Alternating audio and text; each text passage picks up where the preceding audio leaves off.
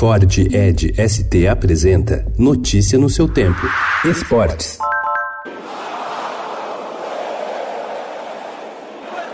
No topo da América, a Copa América é do Brasil pela nona vez na história. Para colocar a mão na taça continental depois de 12 anos, a equipe do técnico Tite sofreu contra o Peru para vencer por 3 a 1 no Maracanã ontem. O time levou o primeiro gol na competição teve Gabriel Jesus expulso, atuou com um a menos por mais de 20 minutos, porém se mostrou eficiente e merecedor da taça. A seleção ganha mais uma vez a Copa América em casa e compensa até a ausência de Neymar. Eu me tornei técnico da seleção hoje, então, definitivamente dirigindo no Maracanã pelo simbolismo do templo, templo maior do futebol. É por isso que eu coloco nessa conotação. Três nomes lapidados e consolidados ao longo da competição decidiram a final. Richarlison converteu o pênalti decisivo, Everton marcou mais um gol e Gabriel Jesus deu assistência, fez gol e foi expulso.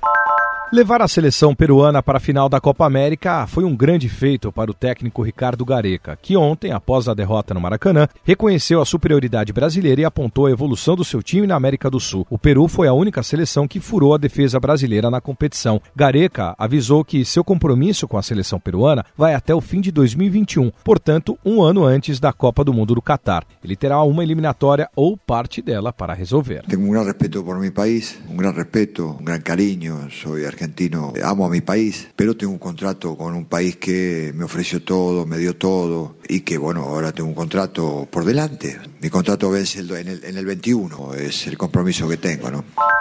A renda superior a 28 milhões de reais anunciada na final da Copa América é a maior da história do futebol brasileiro. Os organizadores do torneio divulgaram um público total de 69.986 pessoas. O público de ontem também foi o maior da edição da Copa América. Cortado da seleção às vésperas do torneio, após romper os ligamentos do tornozelo direito, Neymar acompanhou o jogo nas tribunas do Maracanã, ao lado do presidente da CBF, Rogério Caboclo.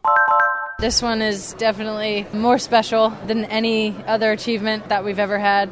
Os Estados Unidos confirmaram o favoritismo e derrotaram ontem a Holanda por 2 a 0 em Lyon, na final da Copa do Mundo Feminina de Futebol. O resultado garantiu à equipe norte-americana o tetracampeonato da categoria. Os dois gols do título saíram no segundo tempo, com Rapinoe de pênalti após intervenção do árbitro de vídeo e Lavelle. Não sei se consigo descrever a sensação é incrível, disse Rapinoe, eleita a melhor atleta da competição. Notícia no seu tempo. É um oferecimento de Ford Edge ST, o SUV que coloca performance na sua rotina até na hora de você se informar.